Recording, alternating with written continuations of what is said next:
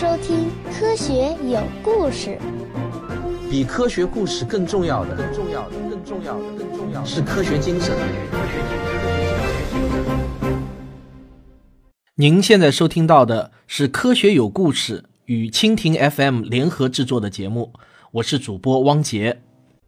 上期我们讲到，阿舍利工具没有随着智人的迁徙出现在一些地区。随后又出现了许多其他令人费解的问题，其中最令人困惑的一个问题出自澳大利亚的内陆地区。一九六八年，在新南威尔士州的一个叫做蒙哥的干涸湖床上，地质学家鲍勒意外地发现了一块古人类的化石。当时认为呢，澳大利亚出现人类的时间不会早于八千年前，但蒙哥湖却是在一万两千年前就干涸了，因此。是什么人到了这么荒凉的一个地方呢？我们从何而来？要去向何方？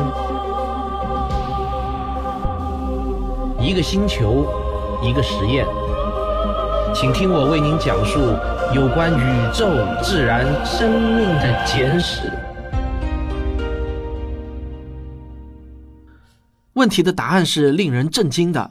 放射性年代测定表明，那块古人类化石的年龄是二点三万年。在那时，蒙哥湖有很多的水和鱼，足有二十公里长，是一个很宜居的地方。在附近又发现了年龄达到六万年之久的古人类化石，这实在呢是大大出乎人们的意料，似乎是不可能的事情。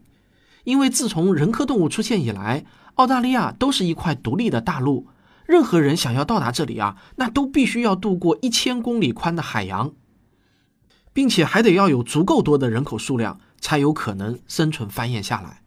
蒙哥人可能是在澳大利亚的北部上的岸，然后又向内陆深入了三千公里。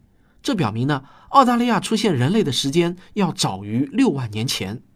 那他们到底是怎样到达那里的？为什么要去那里呢？这些问题啊，至今无法回答。而且没有证据表明六万年前的古人类会说话，这就不可能有很强的协作能力。那他们是如何建造船只横渡大洋，在这片新大陆上殖民的呢？古人类学者桑恩说：“对于史前人类的活动，我们不知道的东西太多了。”十九世纪的人类学家第一次来到巴布亚新几内亚的时候，惊讶地发现当地人在高地上种植甘薯，而这些植物的原产地是在南美洲。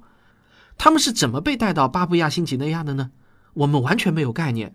只有一点是肯定的：人类四处迁徙的时间要比过去认为的早得多。而这些古人类不仅分享了信息，还分享了基因。在地球上和保存人类骸骨能搭上边的地方，其实呢并不多。要不是有几处像东非的哈达尔和奥都威这样的地方，我们知道的东西会更少。整个印度只发现了一块大约三十万年前的古人类化石，在伊拉克到越南的这五千公里之间，就发现了两块化石。除了那块在印度的，还有一块尼安德特人的化石在乌兹别克斯坦发现的。没有多少东西可供研究的，只有很少的几个地方化石比较多，比如东非大裂谷和我们刚才说的澳大利亚的蒙哥。而在这两个地区之间，我们几乎是一无所获。所以也难怪古生物学家很难把这些零星的东西给串起来。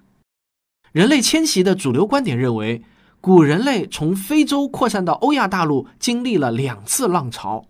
第一波是在大约两百万年前，直立人以不可思议的速度离开了非洲，这差不多啊就是与他们在非洲的出现同时开始的。他们在不同的地区定居下来，最后进化成了不同特色的人种。在亚洲呢，他们成为了爪哇人和北京人；在欧洲，先是成为了海德堡人，然后呢，又成为了尼安德特人。第二波大约是在十万年前，一种更加灵巧的人种在非洲平原上出现了，这就是智人，我们现代人的直系祖先。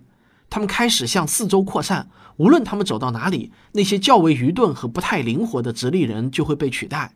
至于到底是如何被取代的，专家们啊一直都在争论不休。并没有屠杀的迹象，因此呢，大多数权威专家认为智人是在生存竞争中胜出的。尽管呢，也不排除其他一些因素，比如有可能我们把天花传染给了他们。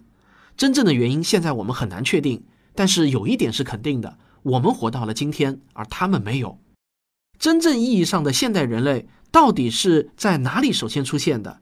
至今依然是一个谜。有意思的是呢，我们对自身起源的了解啊，还不如对任何一只人科动物的了解的多。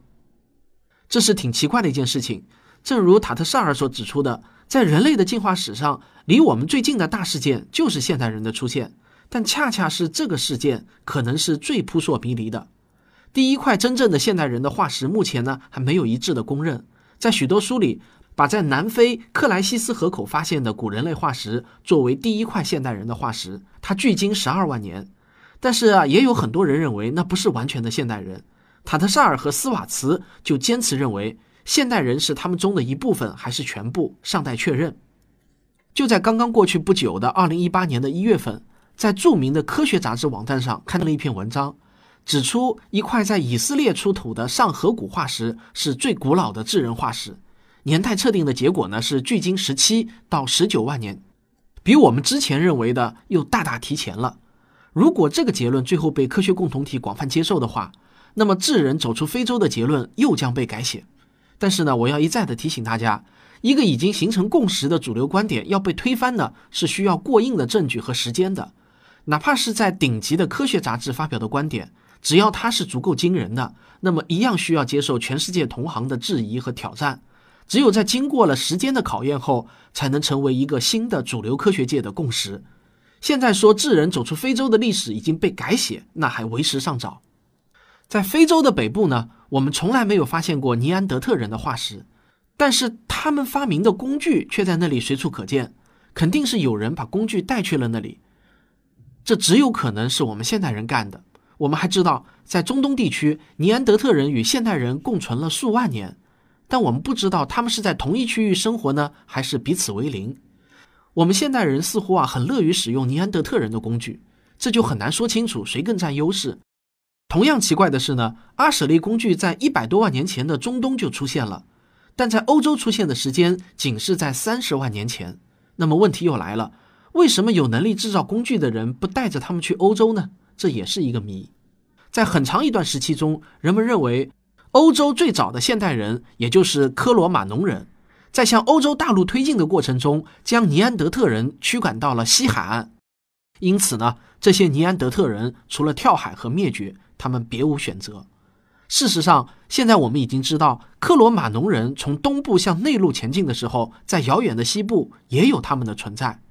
但令人奇怪的是，克罗马农人来到欧洲的时期，欧洲大陆啊，恰好是从相对较温暖的气候进入了一段长期的严寒期。古气象学家呢，就把这段时期称为波特利尔坚冰期。那不论科罗马农人出于什么样的目的来到欧洲，肯定不是因为宜人的气候。但是从证据的角度来看呢，要说尼安德特人在面对科罗马农人的竞争时一败涂地，也有点言过其实了。尼安德特人也是很顽强的，在数万年的时间中，他们所要面对的环境是只有极少数的现代极地科学家和探险家才经历过的恶劣环境。在冰川期最严酷的时候，飓风级的狂风掀起的暴风雪那是家常便饭，气温常常低于零下四十五度，北极熊都已经在英格兰南部的雪谷中出没了。在最寒冷的时期，尼安德特人也扛不住而朝南方后撤。但即便如此啊，他们所经历的气候条件也和现代的西伯利亚的寒冬一样可怕。毫无疑问，他们曾历经磨难。一个尼安德特人能活过三十岁就已经是十分幸运的了。但是作为一个物种来说，他们具有超强的适应能力和不屈不挠的品质。他们至少生存了十万年，也有可能是二十万年，活动范围从直布罗陀一直到乌兹别克斯坦。这对于任何一个物种来说啊。都算是相当的成功了，啊！我顺便插一句，尼安德特人是没有医学的，但是他们一样生存了十几万年。中华民族的历史与他们相比，那也是很短暂的。好，我们上个小广告。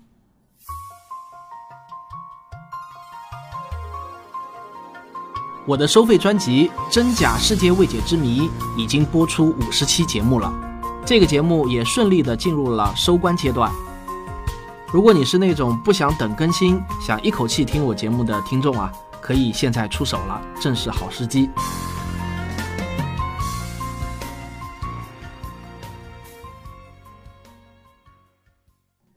尼安德特人到底长得什么样至今呢依然是众说纷纭的莫衷一是。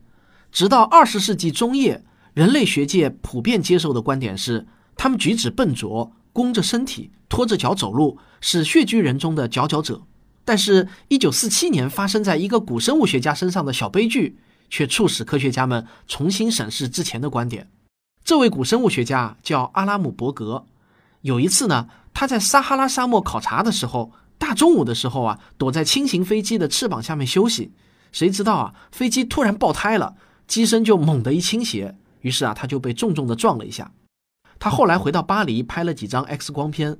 竟然发现啊，自己脊椎的排列方式与弓着身体的尼安德特人完全一样。要不他自己是个古生物学家，也不会有这样的发现。这说明呢，要么他是原始的尼安德特人，要么我们之前对尼安德特人身姿的推测是错误的。这个答案显然是我们之前搞错了。直到现在呢，还有不少人认为尼安德特人智力很低，他们与新来的智人根本无法在同一层面上竞争。有些书上的观点呢是这样的：现代人以更舒适的衣着、更先进的取火方式、更好的住所，战胜了尼安德特人身体强壮的优势。而尼安德特人处境尴尬，他们要维持强壮的身体，就需要更多的食物。那按照这种说法，让尼安德特人成功存续了十万年之久的身体优势，反而突然成为了他们难以克服的劣势。还有一个重要的问题，几乎从来没有人提出过合理的解释。尼安德特人的脑容量居然比我们现代人要大很多，他们有一点八升，而我们只有一点四升。这个差别呢，甚至比早期的智人与晚期的直立人的差别还要大。而我们基本上不把直立人当做真正的人的。对此的一种解释呢，就是说啊，虽然我们的脑容量较小，但是呢却更高效，但是我们却拿不出这方面的证据。最早的时候呢，我们认为现代人是多地区起源说。就是说啊，人类的进化是一个连续的过程，从南方古猿进化到了能人和海德堡人，再进化到尼安德特人。因此呢，现代智人就是从更为古老的人属进化而来的。所以，根据这种观点呢，直立人并不是一个独立的种属，而只是一个过渡阶段。于是，现代中国人就是当时中国的直立人后裔，欧洲人也就是欧洲的直立人的后裔，以此类推。但是呢，多地区起源说从一出来开始，也就遭到了反对。反对者认为，这个假说需要一个前提，那就是所有生活在远古世界中的人科动物，无论是在非洲、中国，还是欧洲，还是在偏远的印尼群岛，它们都必须是同步进化才行。那这个前提呢，就不太可能成立。还有一些反对者认为，多地区起源假说鼓励了种族主义思想，而这正是人类学致力于摒弃的观点。上世纪六十年代初，宾夕法尼亚大学著名的人类学家法恩就认为，现代人类中的不同种族有着不同的起源。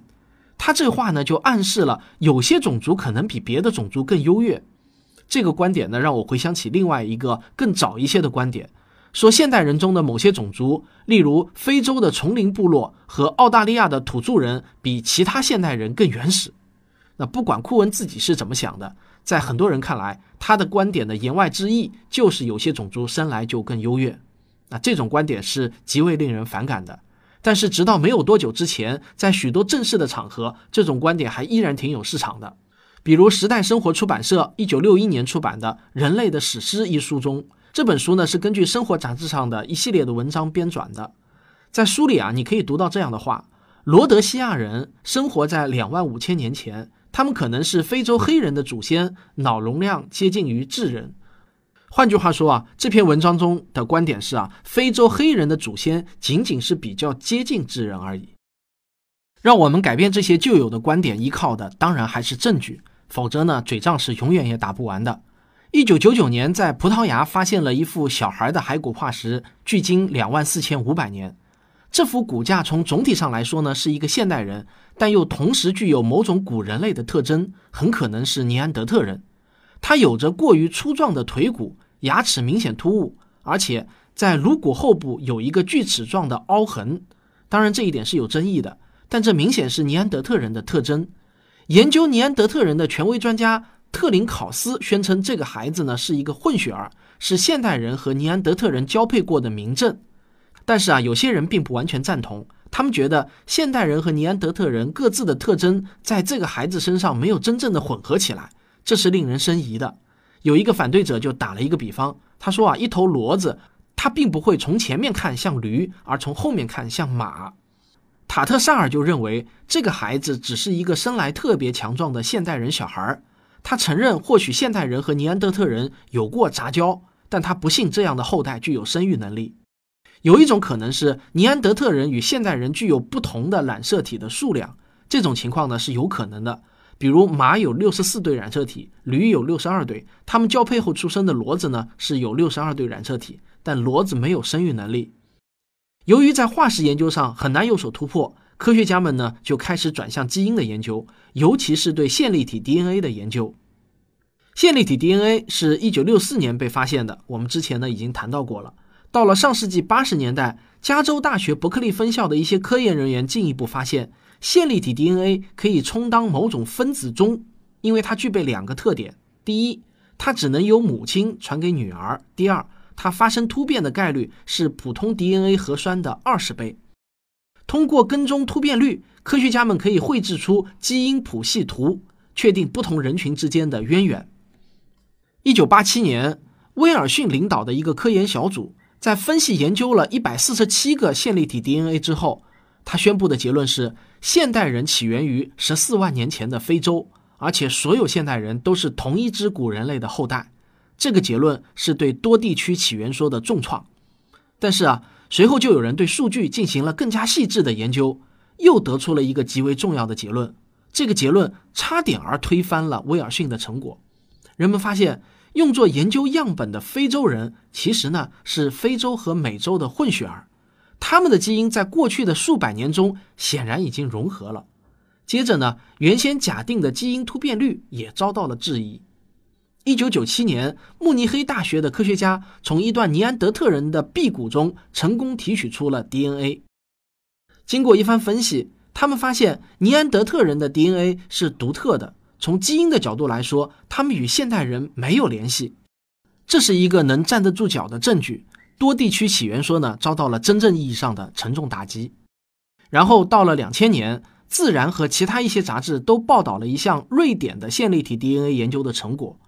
通过对五十三个人的线粒体 DNA 的研究，表明所有的现代人都来自非洲，时间不超过十万年。我们所有的祖先加起来也就一万人左右。没过多久呢，麻省理工基因研究中心的主任兰德就宣布，所有现代欧洲人，可能还包括更多地区的人，都是不超过区区几百个非洲人的后代。他们最迟于两万五千年前离开非洲。二零一零年，德国莱比锡普朗克演化人类研究所提取过尼安德特人的一个大约百分之六十的基因组，这个样本呢，来自克罗地亚一处洞穴中发掘出来的化石。科学家们发现。尼安德特人和如今的欧亚人共享一定的基因突变，但是与现代非洲人并无共通之处。科学家得出一个结论：人类一定是在离开非洲大陆后和尼安德特人进行了某种混种繁殖。二零一三年，普朗克研究所的研究团队重构了一名男性尼安德特人的完整基因组，这些基因来自西伯利亚阿尔泰山脉发掘的一块距今至少五万年的指骨。通过比较阿尔泰山脉尼安德特人的基因组和现代人类的 DNA，确认了这种混种繁殖的存在。有关尼安德特人的最新进展，可以参考2016年2月23日在《纽约时报》上的一篇文章。这篇文章中说，科学家发现，在除了非洲人之外的人类身上，有百分之一到百分之二的 DNA 来自尼安德特人。这份基因遗产。是大约五万年前尼安德特人和欧亚人的共同祖先混种繁殖的结果。近期的研究表明，尼安德特人的基因甚至影响着当今人类的健康，与包括过敏和抑郁在内的多个病状有关。科学家们现在发现，基因的流动其实呢是双向的。在《自然》杂志二零一六年二月发表的一篇研究论文中，一组科学家提交的案例表明。混种繁殖使得西伯利亚的尼安德特人带有部分人类 DNA，这群科学家由此得出结论：这种交融发生在大约十万年前。但这个时间呢，却引发了争议，因为大量证据显示，直到五到六万年前，如今不在非洲的人类的祖先才走出了非洲大陆。那么这些尼安德特人有可能是从一群早期的神秘人类迁徙群体身上获得了 DNA 吗？围绕着尼安德特人的谜团，依然在等待着科学家们去破解。好了，这就是本期的科学有故事，咱们下期再见。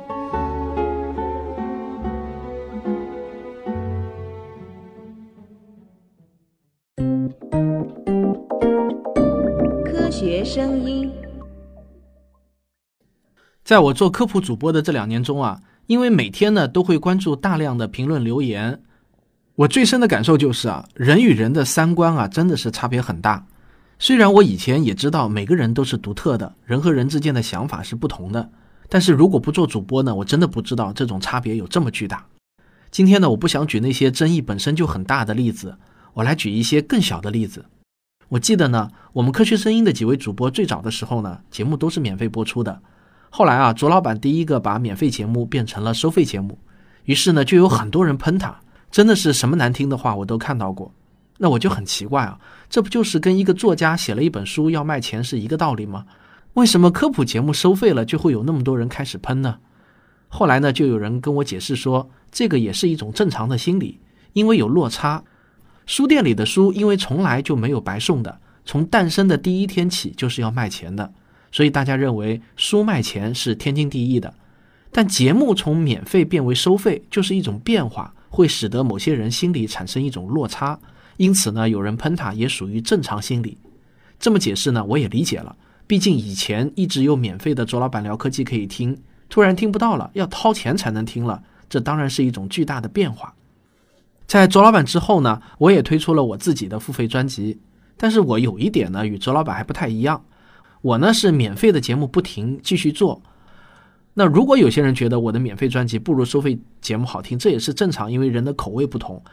但是呢，让我没有想到的是啊，我免费的节目没有停，甚至还从每周一期增加到了每周两期了。但是啊，却依然有很多人喷我收费。那这种心态呢，说实话，真的就是有点超出我的理解能力了。以前呢，从有到无，心里有落差，我还能理解。但是啊，就因为别人花了钱可以听到更多一点内容，或者呢，我用劳动换了一点钱，为什么也会让一些人产生心理落差呢？实际上他们并没有任何损失啊。不知道大家是怎么看待这个问题的？不妨留言谈谈你的想法，或者呢，有没有我难以理解的人？你敢于留言，把自己真实的心理想法说出来，让我也了解一下为什么你们会对我开个收费节目这么有意见。抓住机会啊，就会冷嘲热讽几句。那我真的是不太理解。说实话呢，如果没有收入来源的话，我怎么雇得起一个全职的小编帮我查找文献资料呢？每周一次的听众问答都需要花大量的时间来查找文献。比如说上一期谈生酮饮食的，光是查阅的文献资料啊就有几万字，基本呢都是英文的。这些人力啊都是有成本的。我觉得免费听节目的人应该感谢我的那些付费用户。如果没有他们的慷慨解囊，我是很难保证每周一次的听众问答都能做到基础工作扎实、数据来源可靠的。